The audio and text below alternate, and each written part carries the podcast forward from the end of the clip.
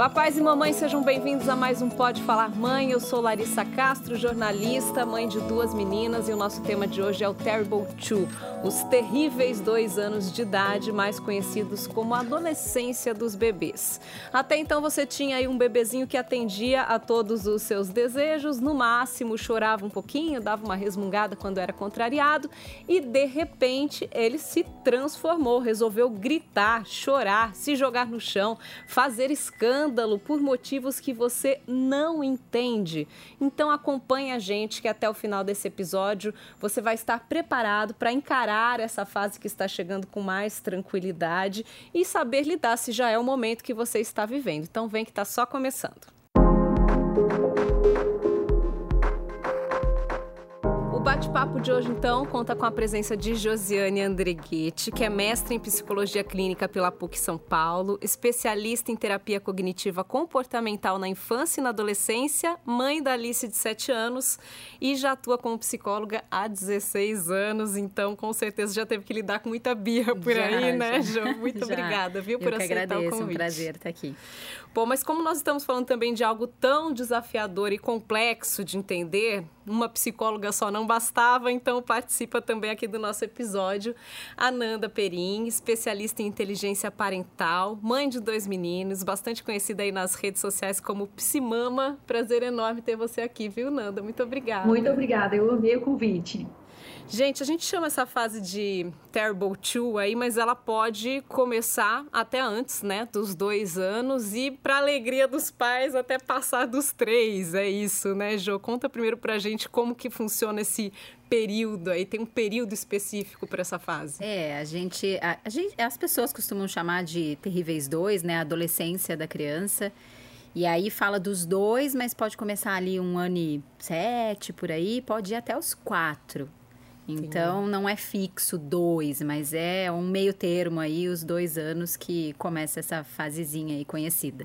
Ô, Nanda, eu acho que os pais que ainda não passaram por isso, né, podem se perguntar assim, é, como eu vou saber, né, se meu filho entrou nessa fase? Então, eu queria que você explicasse, assim, o que, que acontece, né, nesse período, a gente explicar um pouquinho o que é o Terrible True e como que ele começa. Bom, primeiro que para você saber se você chegou nessa fase, você não, você não precisa de nenhum sinal, não. Você simplesmente sabe. Você é já vai enlouquecer, você... né? é, é, assim, você de repente você bate e você fala, eu acho, eu acho que aquilo que elas falaram começou aqui na minha vida. É uma coisa que ninguém te avisa, não, você que sente, né? E é muito interessante porque, na verdade, essa o que a gente conhece como Terrible Two é, não é uma fase que é muito difícil só para os adultos, é uma fase que também é muito desafiadora para as próprias crianças. E eu acho que para os adultos o desafio maior tá na quebra do padrão que ele tinha até então. Porque você tem um bebê que é onde você coloca, ele fica, né? Você tem um bebê que para onde você vai, ele vai. Você tem um bebê que você oferece a comida, ele come, você oferece a água, ele bebe. Então, o adulto, ele está é, muito acostumado a fazer o que ele quiser lá no dia a dia dele e aquele bebê ir junto, né? Ele está acostumado a ter um bebê que é muito flexível, que não tem uma compreensão muito grande de mundo, não tem uma compreensão muito grande de si mesmo, então que vai quando, conforme os adultos, né? Eles dançam a música que o adulto está tocando. De repente, essa criança começa a fazer uma separação, né, um pouco mais clara dentro da cabecinha dela de quem que ela é, né, do que que ela gosta. E aí essa clareza, ela vem com uma coisa, um processo chamado de individuação, que é quando esse, é, essa pessoa começa né, a descobrir-se enquanto indivíduo. Então ela descobre o meu, as coisas são minhas, eu tenho posse de coisas, descobre o eu, né, eu, então a, pessoa, a criança começa a, a é, não se chama mais tanto pelo próprio nome, a, né, o Renato quer isso, a Luísa quer aquilo, e começa a falar o eu quero, ela começa a entender que eu tenho esses desejos, eu tenho essas vontades, e eu também tenho coisas que eu não quero. É, e aí, nessa descoberta do meu, do quero, né, é, a criança toma uma posse muito grande disso, porque é uma novidade, é um negócio incrível, tem coisa que é minha. Né? Isso é muito legal de você descobrir, caraca, tem coisa que é minha, tem coisa que eu quero, que eu vou fazer porque eu decidi. Então, essa descoberta é uma descoberta muito legal. É, mas para o adulto não é uma descoberta tão legal assim, porque aí aquela criança flexível, aquela criança fácil de lidar, que faz tudo que eu quero a hora que eu quero, ela já deixa de existir. Devagarzinho, ela vai quebrando aquele padrão e ela vai começando a estabelecer um novo padrão. Foi bem interessante você dizendo, eu me lembrei que a minha filha, a minha primeira filha, Letícia, a gente chama ela de Lelê, né? E ela até então tinha o hábito de falar: a Lelê quer isso, a Lelê quer aquilo, a Lelê vai fazer aquilo tudo, sempre em terceira pessoa. E aí ela começou a falar, eu quero, eu vou, e, foi quase que uma virada de chave, né? E a gente pode chamar, a gente fala do Terrible Two, como você disse, é um nome um pouco né, pesado para a fase, mas essa coisa da adolescência dos bebês, Jo, é porque é um momento realmente em que eles se sentem com mais autonomia ou porque mudam de opinião muito rápido, ou as duas coisas? Não, é uma questão de independência mesmo e é uma mudança de fase. Então, é um marco no desenvolvimento da criança. Então, ela está sendo extremamente. É, é, um, é um marco assim: ela está melhorando a linguagem, ela está andando melhor, ela está é, sendo é, recebendo muitos estímulos. É, então, é uma, uma mudança grande cerebral, inclusive. E como ela mesma falou, nós, psicólogas, não costumamos ler. Uh, é, livros técnicos que falem terríveis dois. Isso é mais uhum. um senso comum. E aí o que eu costumo falar? O quanto que essa fase realmente vai ser terrível, eu sei que é é uma responsabilidade enorme, é pesado, para nós, pais, mães. É, mas se vai ser terrível ou não, vai depender do que os pais vão fazer nessa fase. Sim. Então, de como eles vão manejar esses comportamentos. Aí sim, isso pode virar terrível, mas se o manejo for da forma correta, não só vai passar razoavelmente rápido, como não vai ter esses picos tão grandes de birras e etc, entendeu? Sim. Então vem mais do manejo do que do comportamento da criança. É, eu acho que esse terrível é mais dessa esse hábito que infelizmente nós quase que todos os pais têm, né, de encarar as situações do seu ponto de vista, né?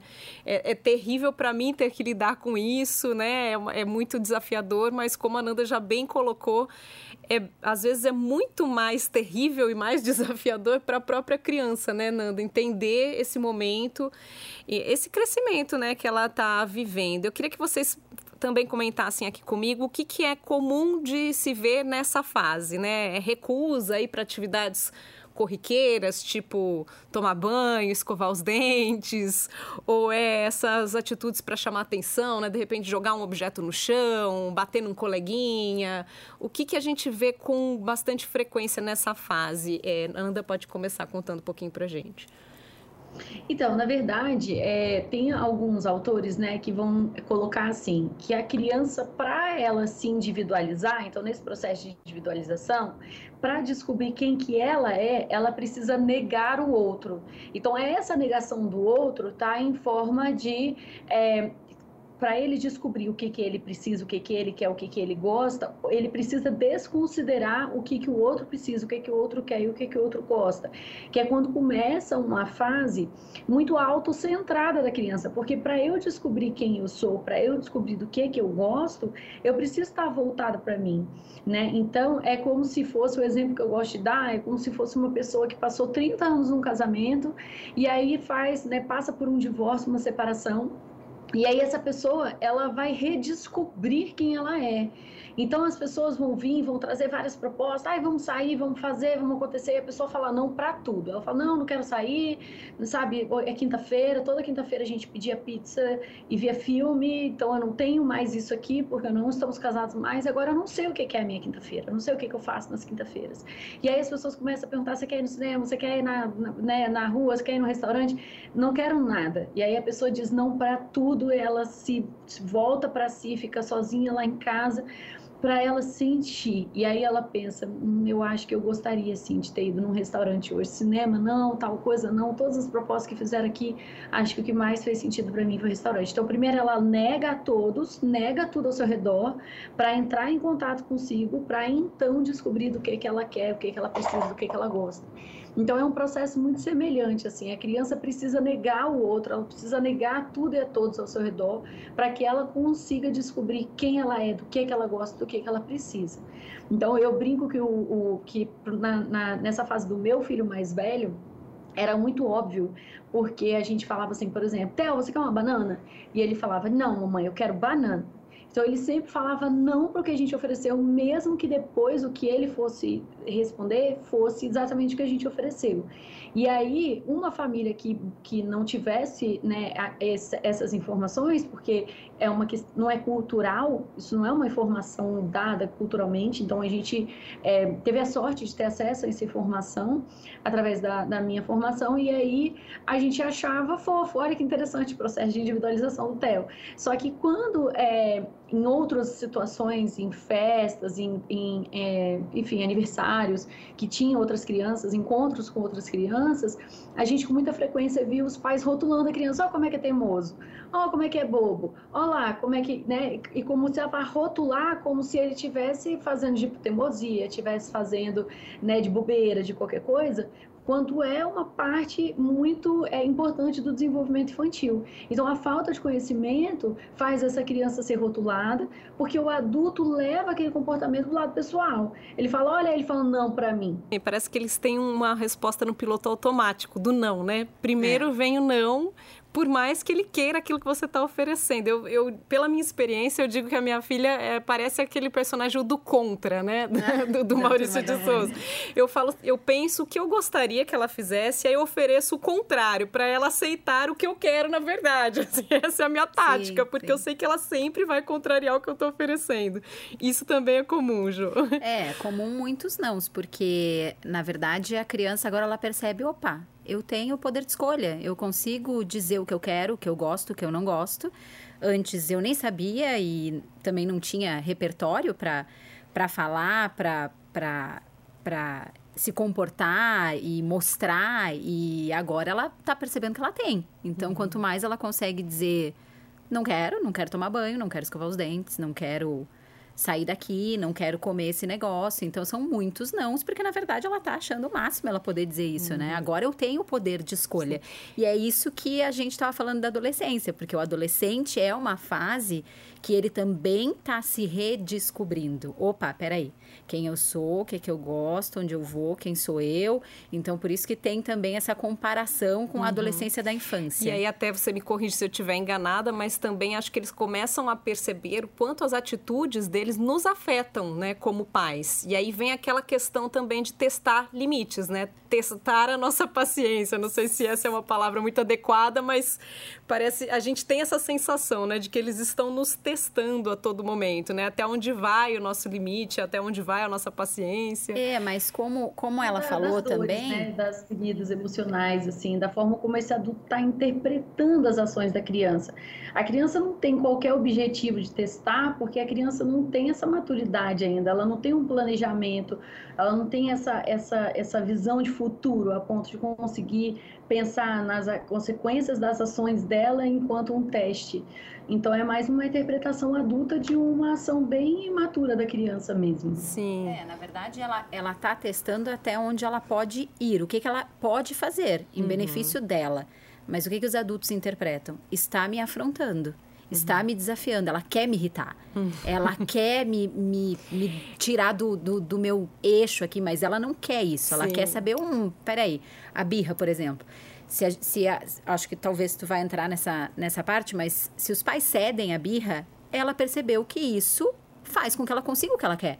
Então, uhum. o objetivo da birra não é fazer o pai vou enlouquecer meu pai, vou ferrar aquela mãe, aquele pai. Não é isso, mas é se eu fizer isso, será que eu consigo o que eu quero? E aí, quando os pais cedem, ela consegue. Então, ela aprendeu. Opa, aí eu uhum. consigo. Na verdade, o raciocínio deles é muito mais simples, né? E, e imediatista. E muito ingênuo é, também, né? Os é. pais têm essa, essa, esse erro de querer interpretar de outra forma, mas acho que o mais importante, então, aqui é a gente partir para as dicas, né? Porque os pais ficam literalmente loucos, não sabem como agir, o que fazer em determinados momentos, dependendo até né, do, do, do grau de estresse daquele pai naquele uhum. momento, né? O que aquele dia de trabalho não foi muito bom, muito fácil, enfim, tem muito, todo um contexto aí envolvido. Uhum. Então acho que a gente pode começar com dicas do que não fazer, né? Assim, já tem uma de pronto, jogo que você pode dizer o que, que não é indicado numa situação de birra. Não bater, obviamente. Não dar castigos. É... Não gritar. Então, os principais. Sim. Tudo isso vai piorar a birra e vai piorar o relacionamento entre pais e filho. Sim. E vai, muitas vezes, até marcar coisas que marcam aquela criança. Então, uma birra vai lá e bate, vai lá e grita, vai lá e fala coisas que não deveria falar. Ah, mas ele tá, só tem dois anos. Marca. Vai uhum. marcar. Sim. Então, isso é o principal que não pode fazer. Nem bater, nem sair gritando, nem colocar de castigo num quarto sozinha, virado para a parede. É, parece arcaico, mas assim eu só atendo crianças e adolescentes. E adultos eu atendo apenas para orientação de pais. E ainda é comum esse tipo de coisa acontecer. Então, isso é a principal coisa que não pode ser feita? Eu, assim, no meu trabalho a gente não chama de birra, eu vou explicar por quê. Porque a birra, ela é uma, um rótulo para várias emoções diferentes. Então, se a criança está frustrada, chama de birra. Se a criança está brava, chama de birra. Se a criança está triste, chama de birra. Se a criança está frustrada, todas as emoções diferentes, assim, vai para o mesmo rótulo, birra. E acaba que é muito deslegitimante você chamar tudo de birra e fica parecendo que é uma coisa que a criança está fazendo por de bobeira, que ela está querendo manipular, que ela está querendo. E não que é uma expressão super saudável da emoção. É uma busca por homeostase. Quando a criança bate o pé no chão, por exemplo, ela está dissipando mesmo todos aqueles neuroquímicos, todos aqueles hormônios, tudo que foi jogado no corpo dela no momento que aquela emoção muito forte veio, né? Então, se a gente começa a interpretar é, que a birra é uma palavra com uma conotação negativa. Então, se a gente usa esse termo é, para falar das emoções da criança, é como se a gente falasse, é, toda vez que uma mulher tem alguma emoção, a gente falasse, ah, ela está de TPM. Para nós, isso é muito decepcionante, é muito frustrante. A gente se sente muito deslegitimada. Eu estou triste, é TPM. Eu estou com raiva, é TPM. Eu estou frustrada, é TPM. Pô, então nada que eu, né, nada que eu sinto importa. Ou então, ah, então não tem contexto, você não fez nada de errado, não aconteceu nada no meu dia, é só TPM sempre. Então, a, a, quando a gente fala de lidar com as emoções da criança, a gente precisa ter essa clareza. Qual é a emoção? Né? O que, que é que a minha criança está sentindo agora? Se eu chamo de birra, eu não estou nem parando para analisar qual a emoção que está rolando ali. Bom, vamos tentar uma parte prática então, Jô. Tá ali no momento, não quer fazer uma atividade básica, não quer tomar banho. Na minha casa isso acontece. A hora do banho é a hora da morte, assim. Não quer, grita, se joga no chão, chora até perder o ar e aí? O que, que a gente faz? Tá. a gente tenta conversar e não consegue, né? Porque a gente, claro, no fundo acho que todo pai e mãe sabe que a conversa é sempre o melhor caminho, né? Mas a gente sabe que num momento de crise tem crianças que, assim, elas entram num, num modo loucura, né? A gente, a gente pode dizer assim, né? sim, né? Entre sim. aspas, claro, usando essa palavra, mas elas ficam tão nervosas que você vê que o diálogo já não, não, não faz sentido naquele momento. E aí? Deixa, deixa ela sentir aquilo até ela se acalmar de fato, por mais que isso leve um tempo longo? Ou não, tem um determinado tempo e aí vai fazer de qualquer forma, vai levar para o banho, é, independentemente dela querer ou não? Como que a gente age? Tá. Eu acho que levar para o banho, independente dela querer ou não, vai, vai dar mais trabalho para o pai e para a mãe. É uma coisa importante que, seguindo a linha do que ela estava falando, é validar o sentimento da criança. Então, assim, quando ela fala que a criança não está sabendo muito o que, que ela está sentindo e os pais também não, isso é ensinado. Então, a gente consegue ensinar. Então, através da validação. Então, olha, calma, vamos lá. Eu entendo que é chato, que tu tá com raiva, que tu tá triste, que não sei o que lá, qualquer coisa. Mas isso precisa ser feito por causa disso e disso e daquilo. E realmente acolher e fazer com que se acalme. Uhum. Pode ser que demore, eu, na, pela minha experiência, demora mais quando não tem uma condução muito uh, bem feita, digamos assim. Aí demora mais, a crise demora. Aí vamos supor que a criança esteja assim muito na crise. Por exemplo, o shopping, o shopping é clássico, né? Se jogar no chão é, do shopping. E né? os pais Aquela, querem morrer aquele de vergonha. eterno cuspir pra cima e cair na testa, É. né? Que mãe nunca viu uma Exato. criança chorando no shopping e falar, nossa, que horror, olha e os aquilo. pais querem aí- sumir e dizer, olha, essa criança não é minha. Não Sim. sei o que aconteceu aqui. Alguém jogou essa criança Aliás, aproveitando, é uma tática comum que a gente lê muito e ouve muitas pessoas falarem, né? Ignora e sai andando. Isso é adequado? ou Não, não é adequado. Primeiro, porque tu não vai conseguir sair andando, porque a criança é tua, tá lá jogada no chão, né? E segundo, porque não vai adiantar só ignorar, porque talvez a criança queira a tua atenção, queira a tua validação, queira que tu acolha e acalme. E já que tu não vai fazer isso, ela vai demorar mais um tempo, viu? Mãe, estou aqui, me ajuda, não sei o que fazer com isso que estou sentindo, com essa frustração que não me deram aquele brinquedo, ou que eu não posso fazer o que eu quero. Então, lembrando assim, ó, a criança, o que, que eu costumo brincar no consultório, assim? Ah, nasceu ontem, praticamente. Ela não sabe o que fazer com aquilo que ela está sentindo, ela não sabe nomear muitas vezes, porque isso demora um tempo para elas aprenderem, e a gente que tem que ensinar. E elas não têm repertório ainda, nem comportamental e nem regulação emocional para fazer tudo aquilo sozinha. Então, se tu larga dali e ignora, é, pode ser que alguém já tenha tentado e tenha surtido efeito porque a criança meio que desistiu, mas ela não aprendeu nada com isso ah, e não adiantou nada no final das contas. Isso vai acontecer de novo e vai virar um looping, assim. Mas no shopping, por exemplo, se tu tá tentando acalmar a criança, abaixou, conversou com ela, é, abraçou, acalmou e etc., depois vem uma conversa adaptada de acordo com a idade, obviamente. Mas se não conseguiu, pega essa criança no colo e vai em algum lugar que vai ter um estímulo que tu sabe que vai distrair, para acalmar. Tentar conversar e explicar e impor e etc., quando a criança está em crise, dificilmente ajuda. Desviar o foco é sempre um caminho Se interessante, não deu né? pra, no acolhimento, não deu porque a criança está extremamente desregulada, olha, vamos ali, olha, ali tem um negócio, deixa eu te mostrar agora em época de Natal, deixa eu te mostrar o Papai Noel ali que tá balançando, não sei o que, nananá.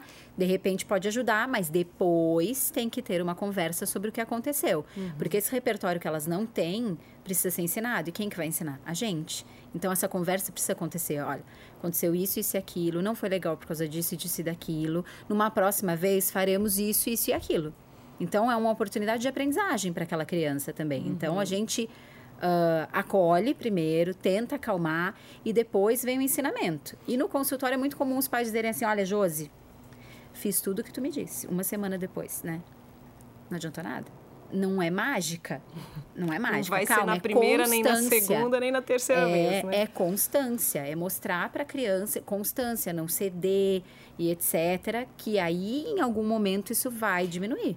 Antes da gente encerrar, eu queria esclarecer algumas dúvidas que chegaram através das nossas redes sociais, pedir ajuda aqui da Jo, algumas perguntinhas que eu selecionei brevemente aqui. A Thaís Vilela falou assim: Eu tenho um filho de dois anos e quando contrariado, ele joga tudo que vê pela frente. E aí, o que ela pode fazer, Jo? Ah, é, é aquilo que, que eu falei, é, é ensinamento, é compreender. Então, assim, ó, seguindo a linha do que ela tá falando, eu sempre falo para os pais que vamos separar o que, que é birra e o que, que é algo que está por trás desse comportamento. Então, quando a criança tem dois anos, a gente não pode chamar de birra quando ela está extremamente cansada e os pais querem que ela faça sei lá o quê e ela passou o dia inteiro. Hoje a gente sabe que as crianças estão mais atarefadas, né? É, Ela diz aqui que é quando balé- ele é contrariado. Não faz alguma coisa Então. que quer, tacou no chão. E aí? Depende o que está por trás. Uhum. Então, por exemplo, ah, tacou no chão porque foi contrariado. Mas foi contrariado, como ela mesma disse, porque ele está extremamente cansado, porque ele está com fome, porque ele está. enfim, o- tem alguma coisa fisiológica por trás? Estar com fome, estar com sono e fazer uma birra ali na hora não é ah, um comportamento só de ah, testar limites ou qualquer outra coisa. Tem uma coisa fisiológica por trás. Então, todos os comportamentos da criança querem dizer alguma coisa. A gente precisa entender. Então, jogou no chão, a gente vai conversar de acordo com a idade da criança, do que, que ela consegue compreender, obviamente, e a gente vai. ah, explicar, olha, não pode fazer isso, eu te entendo, e fazer com que a criança saiba se comunicar de uma forma mais assertiva. se comunicar de forma assertiva é o resto da nossa vida. A gente luta contra, com, com isso até agora, eu Sim. com quase 40 anos. Mas começa desde pequenininho. Olha, jogar o brinquedo não vai adiantar, vamos lá, vamos tentar entender, vamos tentar compreender aquele comportamento.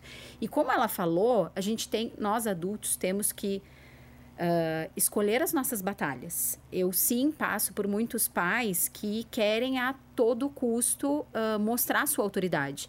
E tem coisa que não precisa. Uhum. Tem coisa que a gente pode negociar, tem coisa que a gente não precisa dizer não para eles o tempo inteiro. A gente está falando que eles falam muitos nãos pra gente. Às vezes a mas gente, a gente também está no piloto também. automático vamos, do não. É, aí, né? vamos negociar, vamos, vamos dar previsibilidade e fazer combinados. Mas a criança quer tal coisa. Será que dá para eu fazer isso para ela?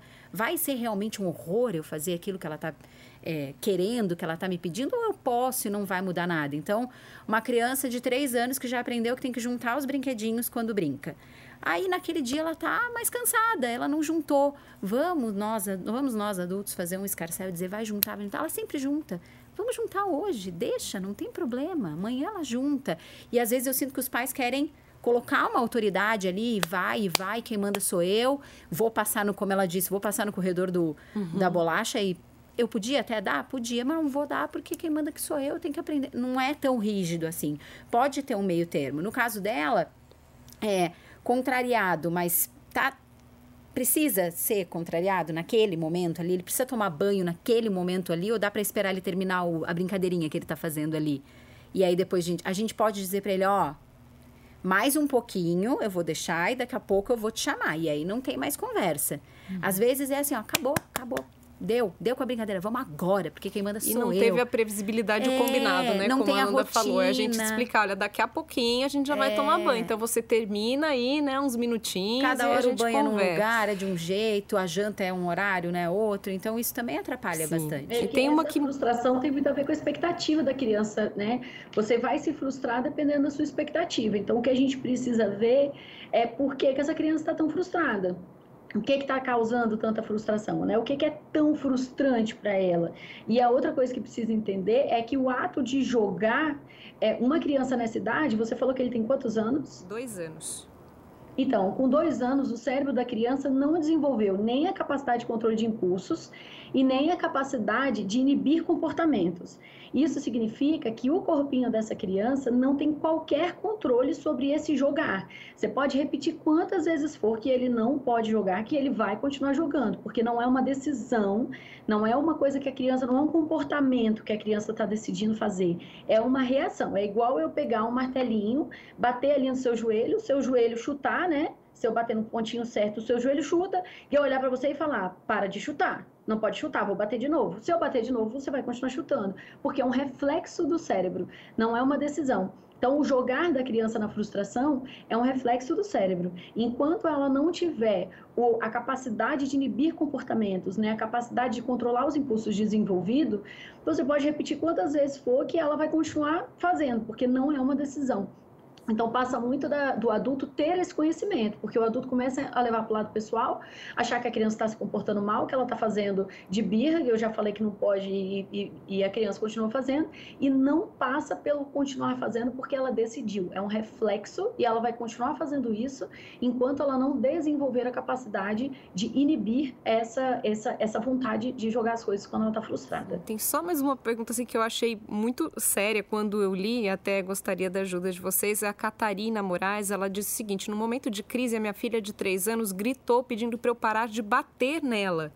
E eu nunca fiz isso. É comum mentiras nessa fase? O que fazer? É, não é uma mentira, né? É uma Sim. interpretação, a forma como a é, criança é, depende enxerga. do que ela estava fazendo, o que a mãe estava fazendo. De repente, a mãe estava segurando ela de alguma forma, assim, mais para conter, e ela interpretou como para de me bater. Sim. Então, depende muito do, do contexto, Até assim. o comportamento da mãe que o gerou essa interpretação da mãe, criança. É, né? que fez um a criança ter medo. Uma mãe falou comigo assim, falou, Nanda, ai, meu filho, é, eu deixei meu filho de castigo um dia desse porque ele está mentindo muito. E aí, é, é, e não era nem assim contexto da psimama, não. Eu tava, a pessoa estava instalando um negócio aqui em casa e ela falando isso para mim, parece que chama, né? E aí eu falei para ela, falei, ah, mas é, o que foi que contou de mentira e tal? E aí ela falou, ah, que ela tá falando que a professora bateu nela, sendo que a professora não bateu. E aí, quantos anos ela tinha? Quatro anos. E aí eu falei, olha, criança de quatro anos não conta mentira, porque eles não têm essa maturidade, né? Não tem essa, essa... O máximo que a criança faz é o que a gente chama de realidade fantasiosa. É a forma como ela é, enxergou, ela, foi a forma como ela experienciou o que aconteceu. Então, me conta o que foi que aconteceu. E aí ela falou que a menina estava indo sair de perto da professora, a professora ficou brava, porque estava falando com ela e estava se sentindo ignorada. Mais uma vez, a dor do adulto, ferida emocional da rejeição e aí essa professora foi e puxou a camisa da menina. Só que aí ela falou, mas ela não bateu, ela só puxou a camisa. E aí eu falei assim, você me dá licença, você deixa eu puxar a sua camisa só para eu te mostrar uma coisa? E aí eu peguei na camisa dela assim e eu puxei, eu falei, mas continua andando.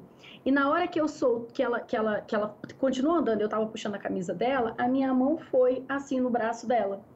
E aí ela bem olhou para minha cara assim, eu falei, tá vendo? Você sentiu como se eu tivesse te batido? E ela falou: Caraca, é verdade. Eu falei: Pois é. Na realidade da professora, ela só segurou na camisa. Na realidade da criança, não foi só isso que aconteceu. Na realidade da criança, ela levou um soco. Então, o adulto acha que. E aí eu brinco muito que os adultos são muito imaturos, né? O adulto acha que o ponto de vista dele é único, que o que ele viveu é a única forma de interpretar aquilo que aconteceu. Mas não é verdade. O cérebro da criança é um cérebro imaturo, com uma capacidade de interpretação também imatura, também limitada. Então, a criança, o jeito que ela interpretar aquela cena vai ser o que ela viveu, vai ser o que vai ser registrado no corpo dela. Então, o que registrou na experiência daquela criança foi que a professora deu um soco nela. O que registrou na experiência dessa criança foi que a mãe estava batendo. Por mais que a mãe não tivesse, e como ela disse que ela nunca fez, o que a, mãe tem de referência, eu apanhei da minha mãe. Então, para mim, um adulto batendo é um adulto pegar e bater. Uma criança que nunca apanhou dos pais tem uma referência diferente. Maravilha, isso é ótimo, excelente notícia. Mas não dá pra gente ficar chateado, porque se você pegar na criança com força, ela já acha que você bateu, porque é a referência que ela tem. Então o que a gente vai fazer é desconstruir com ela e explicar, pedir desculpas, né, fazer uma reparação e mostrar para essa criança que na sua experiência o que você estava tentando fazer, qual foi o seu objetivo, se essa criança tiver maturidade para tudo isso. Mas é, é, a gente entender que a experiência da criança, a, a, o ponto de vista da criança é muito diferente do nosso. Então ela vai realmente enxergar situações de forma diferente do que a gente enxerga. E é por isso que eu falei aquela hora da, de validar a criança, porque o que é muito comum é para de drama, engole o choro é, o, o, meu marido. E nesse caso, assim, momentos, eu nunca te bati, larga de ser mentirosa. É, né? Em alguns momentos, o meu marido. É, eu sou psicóloga, ele não é, obviamente. Em alguns momentos, até falando normal, ele falava para minha filha: Mas precisa chorar? E aí eu chamei ele num canto dia e falei: Para ela precisa. Para ela tá ruim, para ela tá difícil, para ela tá, ela tá muito chateada. Pra gente, 40 anos, 50 anos, para que isso? Para eles precisa. E é uma forma de comunicação, é uma forma de mostrar. Ah, hoje a gente não. Se a gente não se der bem aqui, eu não me jogo no chão e falo para vocês, eu odiei vocês, nem faço um dramalhão, porque eu já sei como me comportar. Mas uma criança não sabe, então uma criança vai fazer um negoção assim que pra gente parece drama e para eles é sentido, eles estão sentindo realmente, é genuíno para eles. Uhum. Então isso é também é importante. Isso, né? Que se você tiver, por exemplo, uma amiga e ela foi, sei lá, tá trabalhando na mesma empresa há pouquinho tempo, do dois meses e aí ela foi demitida. E aí ela começa a chorar na sua frente, você acha meio exagerado, pô, mas só tinha dois meses, estava trabalhando lá. E aí só depois que você ouve dela que ela estava com uma grande expectativa com relação àquela empresa, que ela estava amando trabalhar lá, que ela tinha planos para o futuro naquela empresa, e aí você vai entender porque ela estava chorando tanto. E aí, antes disso, você só fica assim, caramba, acho que você está chorando demais para quem só estava dois meses na empresa, né? Tá parecendo que você trabalhava lá há 30 anos. Mas você jamais vai olhar para esse adulto e falar: precisa chorar, gata. Você estava dois meses só na empresa, precisa chorar? Você nunca vai fazer isso. Então, por que que com os adultos grandes, maturos, com o cérebro totalmente desenvolvido, você não diz uma atrocidade dessa, né? Mas para a criança, a gente é naturalizado na nossa cultura olhar para a criança e perguntar se ela precisa chorar, né? Falar que cara feia é fome, né? Essas coisas assim que são tão culturais, mas que se a gente para para pensar, são muito desumanas, né? É uma coisa de bater, e a gente né? Faz... Não batem mulher, não batem cachorro, é uma atrocidade, mas ainda batem em criança. Sim. Que não faz é sentido nenhum, né? Sim. Então, enfim. Meninas, muito obrigada. Até, nossa, foi longe aqui o papo, mas poderíamos continuar aqui por horas, né? Tem muita coisa para trazer, mas agradeço muito mais uma Eu vez, viu? A presença de todas. Nanda, muito obrigada aí, viu? Por ter aceitado o convite. convite. E, João, muito obrigada pela Eu presença que agradeço, aqui. Foi um prazer. É isso, papais e mamães, sejam compreensíveis, tentem entender o momento em que seu filho ou sua filha está vivendo, nunca levem pelo lado pessoal e sempre lembrem-se de que a maturidade é de vocês e não daquela criança que também está enfrentando um período bem desafiador. Se você gostou do nosso conteúdo, acompanhe a gente no nosso canal no YouTube, se inscreva no canal, dê uma estrelinha aí na plataforma de áudio preferida e fique atento que semana que vem tem mais. Beijos e até a próxima!